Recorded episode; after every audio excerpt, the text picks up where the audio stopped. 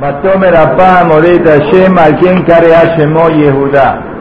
Nosotros nos llamamos todos Yehudim por Yehudá. Por Yehudá. Yehudá era el cuarto hijo de Lea y Menú. Jacob vino, de donde vienen los doce hijos que son las doce tribus de Israel. El cuarto hijo de Lea, ¿cómo eran los nombres? Rubén, Shimón, Leví, Yehuda. ¿Por qué le puso el nombre Yehuda? ¿Por qué nos llamamos nosotros Yehudim? Justamente como Yehuda. ¿Por qué no nos llamamos Shimonim, Reubenim? ¿Me entienden lo que estoy preguntando? ¿Por qué justo Yehuda? Porque Yehuda tiene que ser la característica de Israel.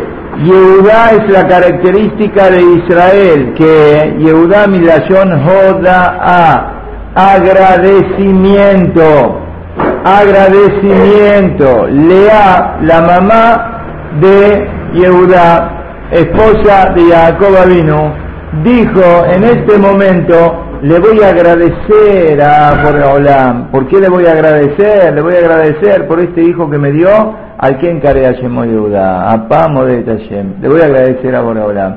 Por eso puso el nombre Yehuda. Vamos a dedicar estos minutos a desarrollar un poco esta, esta base fundamental por la que nosotros nos llamamos Yehudim, que tiene que ser el que la persona sea agradecida, tenemos que aprender a ser agradecidos a tantas cosas que nos rodean, por supuesto, primero que todo, ser agradecido con Boreolam por todas las cosas que nos da, hasta tal punto, Katú, que está escrito que no hubo una persona que agradeció a Boreolam hasta que vino Lea y Menú la primera persona que agradeció a Borobalán, ¿quién fue?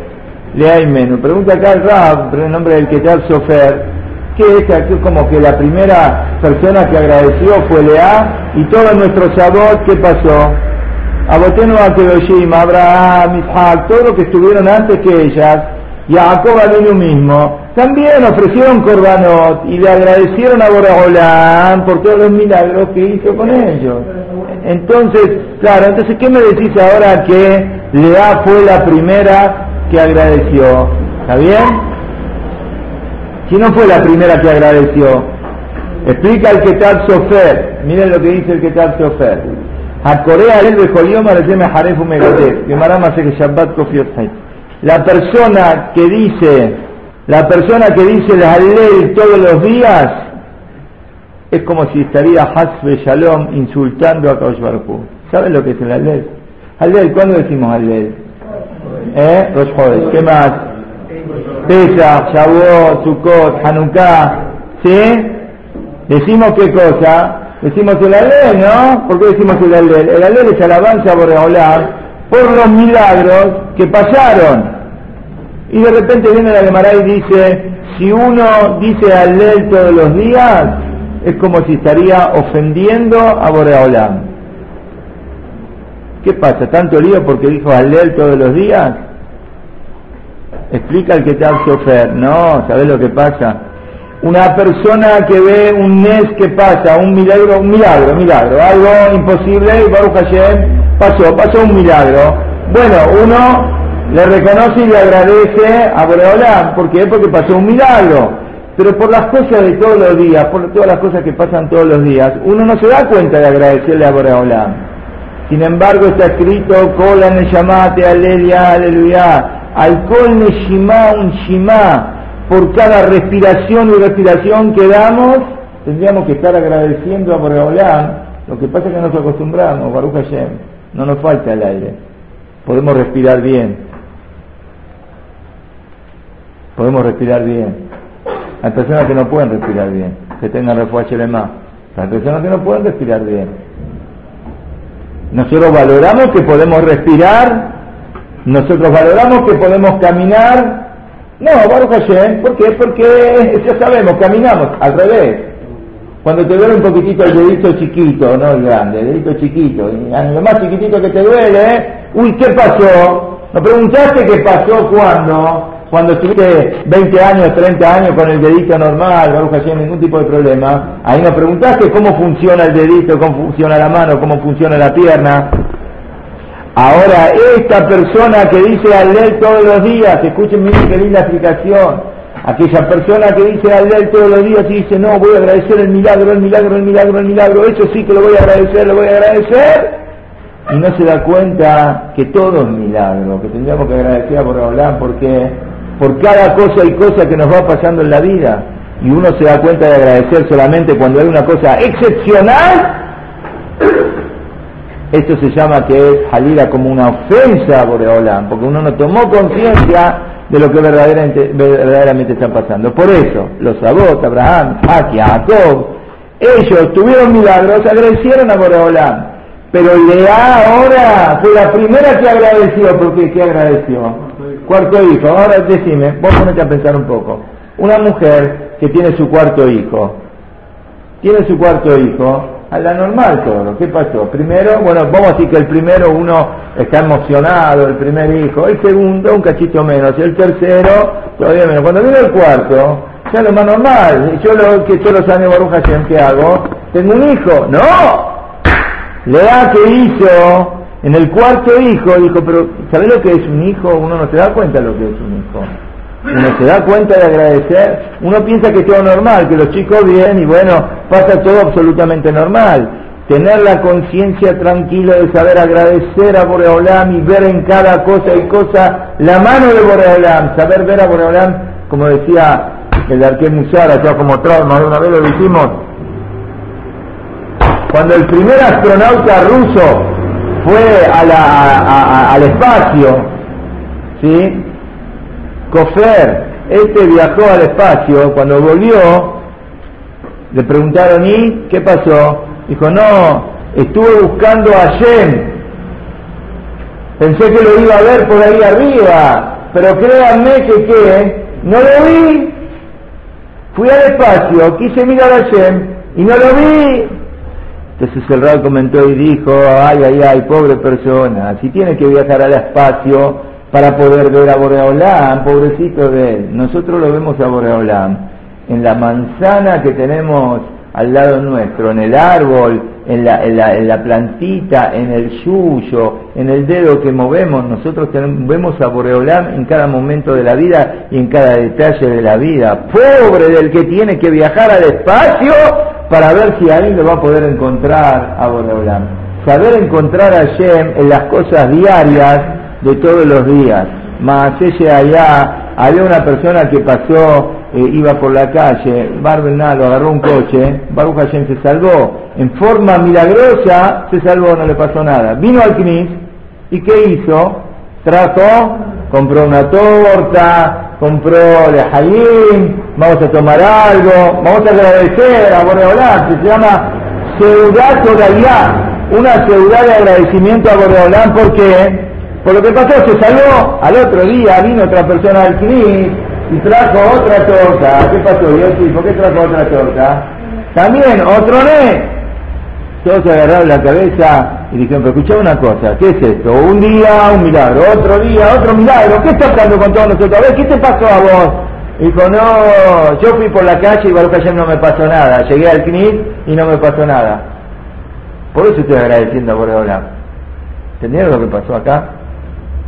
Uno entiende que tiene que reconocer y agradecer a Boreolán cuando, cuando pasó algo extraordinario, ahí agradecer a Boreolán. Pero cuando pasamos todos los días y está todo normal, no, está todo normal. No, eso también es milagro.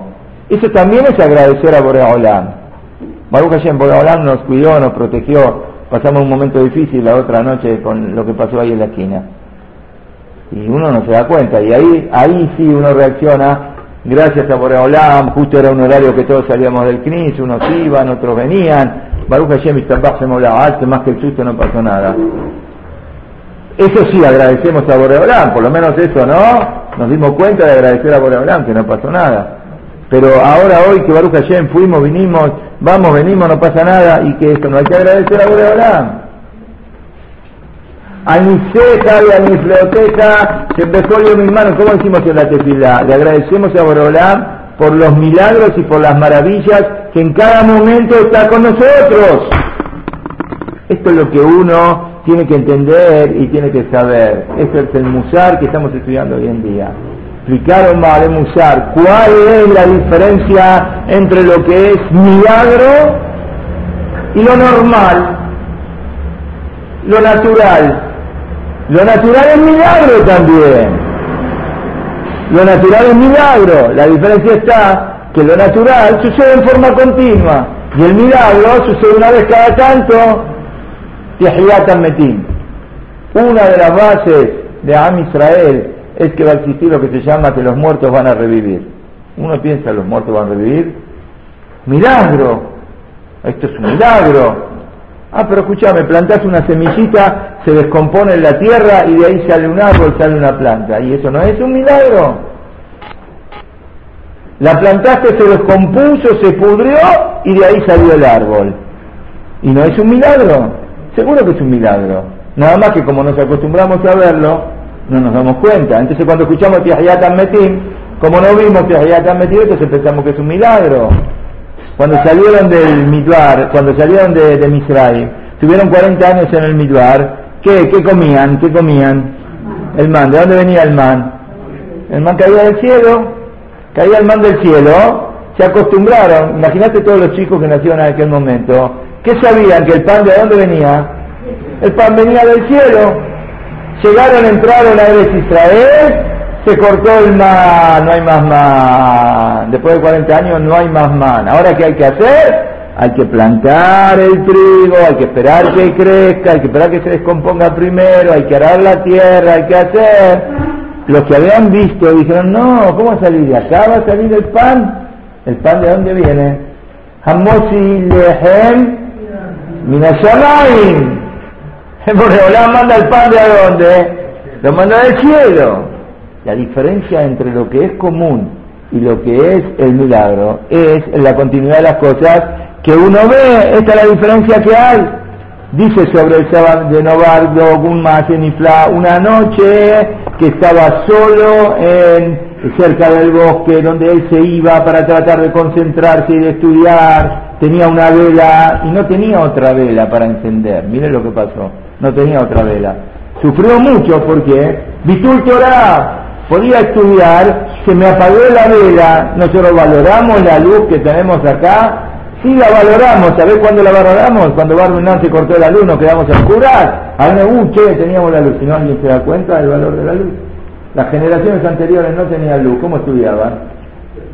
Estudiaban con velas, los ojos de ellos, ¿cómo les quedaban? De tanto igual, se le apagó la luz, sufrió un montón, pero él tenía una, seguramente que Borreolán me va a mandar alguna solución. De repente se corrió un poco y le aparece una persona desconocida completamente y le dice, Rab, tome, acá tiene una vela. Le dio la vela y desapareció. Sería un balaz que le mandó Borreolán, no sé lo que sería. La cosa que esta vela el Rab la guardó para recuerdo, recuerdo de qué? Del mes, ¿qué mes? Le apareció la vela, esto lo guardó, ¿sabes cuánto tiempo yo lo guardó? 25 años guardó esta vela. Después Barbinar hubo un día que un, incendio hubo y que pasó por la vela, desapareció. Chao, se perdió la vela. Ah, mirá cómo el rabo agarró el, el musar. ¿Qué dijo? Este incendio, ¿sabes para qué fue? Del Yamay me mostraron que no hay que sorprenderse tanto del milagro, porque la realidad es de que todo lo que nos sucede en la vida también es un milagro. No hace falta esperar ese milagro. Yo la guardé 25 años, me mostraron del Shamaim, reaccioná, todo es milagro, no solamente eso que te pasó a vos. Todo es un milagro. La vela que enciende es un milagro. El aceite que enciende es un milagro. Más que cuenta la Gemara la Gemara Masiketani cuenta que un viernes a la tarde estaba la hija de Janina Mendoza muy triste. ¿Por qué estaba triste? Se confundió. En vez de poner el recipiente con aceite, ¿con qué lo puso? Con vinagre. Vinagre, ¿el vinagre enciende? No enciende el vinagre. Se equivocó. En vez de poner aceite para el negro Shabbat, usó vinagre. Vino Rupiajanidad en Mendoza y le dijo, hija mía, ¿cuál es tu problema? ¿Cuál es tu problema? El que le dijo al aceite que encienda, le puede decir al vinagre que encienda. Dice la Gemara, ese ner duró todo Shabbat, desde el viernes a la tarde hasta Moshe Shabbat, y se quedaron de ahí para hacer Abdalá. Esto es lo que sucedió ahí. Nosotros estamos acostumbrados a pensar que el aceite tiene esta propiedad que hace que hace encender. Entonces cuando vos pones la mechita dentro del aceite, que con el aceite le va a hacer que se encienda. Pero el Mendoza tenía otro criterio, tenía otra visión de las cosas. Para él se daba cuenta que el aceite es como el agua o es como el vinagre y todo lo que enciende el aceite es porque Boreolam quiere que encienda el aceite, no porque el aceite tenga una propiedad especial. Por eso dijo, Mishe Amar, el que le dijo al aceite que, encienda, le puede decir al vinagre que encienda, porque todo al final de qué depende. Todo es la voluntad de Boreolam, no hay otra cosa más que la voluntad de Boreolam. Y con esto, miren, vamos a estudiar esto un poquitito, a pensar estos cinco minutos, diez minutos que nos quedan, vamos a pensar un poquitito y profundizar en este mate. Rashi dice, el Ademaray Maseje Ta'anit, pregunta Rashi, ¿cómo tuvo provecho Rabbi Hanina Ben de qué? De la vela esta para la Abdalá.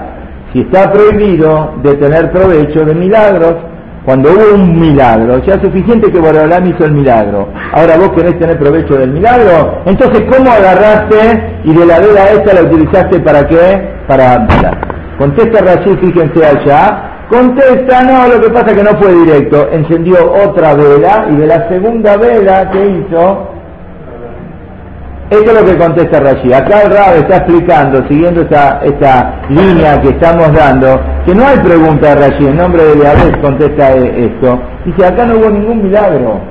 Que haya encendido el vinagre no es milagro para Hanina Mendoza, no es milagro porque para él el vinagre es exactamente lo mismo que el aceite. Esto era para Viajanina Mendoza. Entonces no tuvo pregunta de qué, de encendió con qué, la dará directamente con esto. Porque para Viajanina Mendoza era todo lo mismo. Y ahora podemos entender esto también. Pregunta el Benishai. Pregunta el Benishai, Rabben Yosef Haim de Babel, pregunta, varias preguntas de esta Gemara. Primera pregunta, por qué la hija estaba triste cuando vio que el aceite se, se equivocó, en vez de aceite puso qué cosa, vinagre.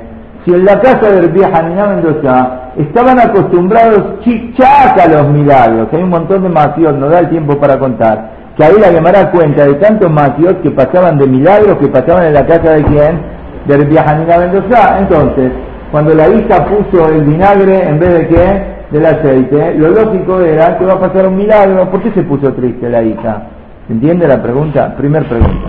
Segunda pregunta, hasta que le fue a preguntar al padre, papá, ¿cómo hago? Y vino, ¿qué había pasado con el NER? ¿Había encendido? ¿O el NER encendió únicamente cuando Rupía Hanina Mendoza dijo, el que le dijo al aceite que encienda, le va a decir al vinagre que encienda? Tenemos que explicar Pachut que si el milagro sucedía en la casa de Rupia Janina Mendoza, instantáneamente que puso el vinagre, ¿qué pasó? Ya se prendió, y si ya prendió, entonces de qué se puso triste? ¿Por qué se puso triste? Primero, que tenía que saber que el milagro va a pasar. Y segundo, que seguramente ya encendió el, vinagre. Entonces, ¿de qué se puso triste? No, explican. La hija de Rupia Janina Mendoza. No, ella Seguro que sabe que va a pasar el milagro. La tristeza de ella está porque está escrito, con menakim Toda persona que le hacen un milagro, le descuentan de los mitzvot que él tiene. No es gratis el milagro. A uno le pasó un milagro, tenía en el haber de él, ¿saben lo que es el debe y el haber, no? El haber que son las acreditaciones de él, todas las mitzvot que él tiene en todas las mitzvot que él tiene, cuando le hicieron un milagro, ¿qué hacen ahora? Empiezan a borrar, le empiezan a sacar mitzvot, porque no es gratis el milagro que hicieron. Entonces por eso estaba triste, esa era la preocupación de quién, de la hija de Janina Mendoza. Ahí vino el padre y le dijo, querida hija, no te preocupes, no te preocupes, porque Boreolán tiene dos conductas de acuerdo a la persona. Hay la conducta normal, La conducta normal, cuando uno se comporta con la naturaleza y se piensa que todo es lo natural y que todo es lo normal, Boreolán con esta persona se comporta en forma natural. Y si le tiene que hacer un net, ¿qué hace? Le descuenta.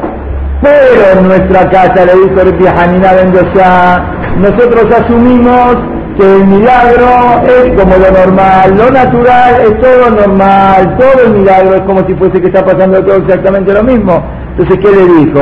Dijo, no te preocupes, para nosotros no nos van a descontar absolutamente nada. ¿Por qué? Porque sabemos que esto es lo normal y esto es la vida de la persona. Y con esto se puede contestar también el otro más que trae la Gemara. La Gemara cuenta sobre aquel arot. Arot era una mezcla muy especial de un animal, muy especial, cuenta la Gemara, llama Sejel Berajot, había un arot que dañaba a la gente. Le contaron a Hanina Mendoza, hoy son los milagros de Hanina Mendoza, nos tocaron hoy acá. Le contaron a Hanina Mendoza, hay un arot que daña a la gente y que mata a la gente. Dijo Hanina Mendoza, muéstrenme dónde está la guarida, dónde está escondido este arot. Le mostraron dónde estaba escondido el arot, ¿qué hizo? Puso el talón de él en el medio de donde del agujero este y salió este arot, esta mezcla brava que había, lo mordió al viajanía Mendoza y se murió el arot, se murió el arot, se murió. Lo agarró, lo sacó de la guarida, se lo puso sobre los hombros y lo trajo a la yeshiva y le mostró a todos los talmidim y le dijo, vean, vean, vean hijos míos, en Arot Memis, el Arot no mata, sino el que mata es el pecado. ¿Y quién es el que mata? Los abonos son los que matan, el Arot no mata. En aquel momento la yeshiva dijeron, pobre la persona que se encuentra con un Arot y pobre del Arot que se encuentra con Ritía Haniná Mendoza. Es un manso de la Gemara. Pero ahora preguntan, ¿pero cómo hizo el Hanina? Hay una cosa que es así, como uno haya Adam con sacaná. No te metas en un lugar de peligro. La persona tiene que cuidar la vida. La pregunta es, ¿cómo el Hanina Mendoza que hizo? Fue y puso la pierna dentro del agujero. Pero como este te está matando a la gente. Y ahora vas vos, el Mendoza, ¿y qué haces? Pones la pierna ahí adentro. ¿Cómo pones la pierna ahí adentro? No, de nuevo, para el viaje Mendoza, de acuerdo a su nivel y categoría, esto no era un milagro, va a. Era una cosa normal, absolutamente. No es el arroz el que mata, sino que es el pecado el que mata. él sabía que no tiene agua, entonces no tiene de qué tener miedo. Para resumir lo que estamos diciendo acá, concentrémonos en esto, sepamos todo es milagro de Boreolam, todo es milagro de Boreolam. Tenemos que saber ver en las cosas normales que está la mano de Boreolam, en cada cosita y cosita. O a veces es más fácil cuando uno ve una cosa distinta a lo común, ahí ve la mano de Boreolam, pero tenemos que aprender a ver la mano de Boreolam en cada cosa y cosa. Y ya que estamos con esto, terminamos con esto, que no meterse en lugares de sacaná no meterse en lugares de sacaná. La Torah dice, la persona tiene que cuidar mucho la vida de uno. No hay muchos lugares donde la Torah escribe la palabra mucho. Cuando habla de cuidar la vida, la Torah que dice la palabra mucho. Hay que saber dónde uno va, hay que saber no meterse en la calle con goyim, a veces uno está manejando, a veces uno está caminando y alguien lo provoca o alguien, uno no sabe hoy en día con quién se mete y en dónde está. Ahí no nos pasó, estábamos diciendo el otro día, una persona común vestida con una camisa, camisita a cuadro, resulta que quien era tenía un revólver en el, bolsillo, era un policía. Y vos te imaginás que ese tipo es un policía y de repente vas con el coche y te cruzaste con él y te tiró el coche, le tiraste el coche ¿Qué sabes lo que puede llegar a pasar? Uno cuánto tiene que cuidarse. Mosae Shabbat, ¿cuánto alguno se tiene que cuidar? La calle es un peligro, sábado a la noche. A veces la gente está hasta las 3, 4, 5 de la mañana. Nosotros venimos al CRIS y uno viene con miedo. Venimos al CRIS a qué hora? Eh, algunos vienen a las 5 de la mañana, otros vienen 7, 7 y media. de la mañana y ¿qué pasa? Uno tiene miedo de caminar tres, cuatro cuadras, la gente borracha, la gente drogada. Hoy la calle es un peligro, uno tiene que tener cuidado, no meterse, no meterse. En un minuto va a arruinar, uno se puede arruinar la vida. No, no meterse. No meterse, tener cuidado donde uno se mete. Maaseh Hasit dice la Gemara Masejet Berajot. Había una persona que estaba haciendo tefilá en el camino. Miren este Maaseh y cómo termina. Vino un ministro y lo saludó, no le contestó, estaba diciendo la amidad. Como estaba diciendo la amidad, no le contestó. Este ministro lo esperó que termine y cuando termine le dijo, tonto, está escrito en la Torah que ustedes tienen que cuidar la vida. Cuando yo te saludé, porque no me saludaste, si yo te corto la cabeza ahora con una espada, ¿quién va a reclamarme algo a mí? Le dijo, déjame que yo te voy a convencer, déjame que yo te voy a explicar. Si vos estarías parado delante de un rey de carne y hueso y viene tu compañero y te saluda, ¿vos lo contestás? Le dice, no, delante del rey, ¿cómo voy a saludar a mi compañero delante del rey? Le dijo, y si le contestabas a tu compañero delante del rey, ¿qué hacían con vos? Me cortaban la cabeza con una espada. Le dijo este Hasid, entonces calva Homer. Si vos que estarías delante de un rey no le contestás, nosotros que estamos delante, la mirada estamos parados delante de Melech ¿cuánto más y más? Ah, qué linda enseñanza que me diste, le dijo. Baruch se fue y se fue a la casa de este Hasid en paz. Explica los Mefarshim que enseguida falleció. Enseguida falleció. ¿Por qué falleció? Falleció porque la Torah dice, Benishmartem meo Tejem, tenés que cuidar la vida mucho.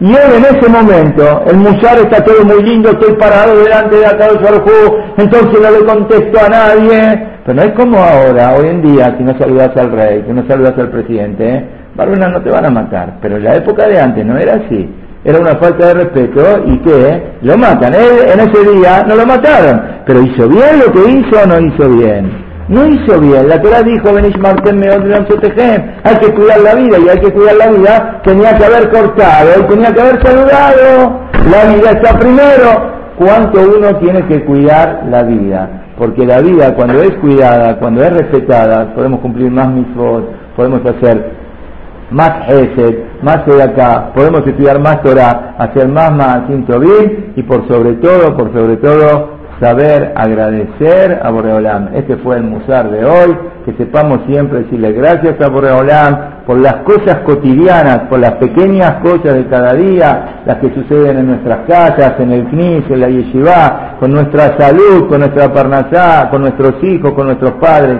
todas las cosas que tenemos y que creemos que son derechos adquiridos. Es normal, es normal. No hay nada que es normal. Todo es milagro y todo lo tenemos que decir gracias a Boraolán por todo lo que haces con nosotros.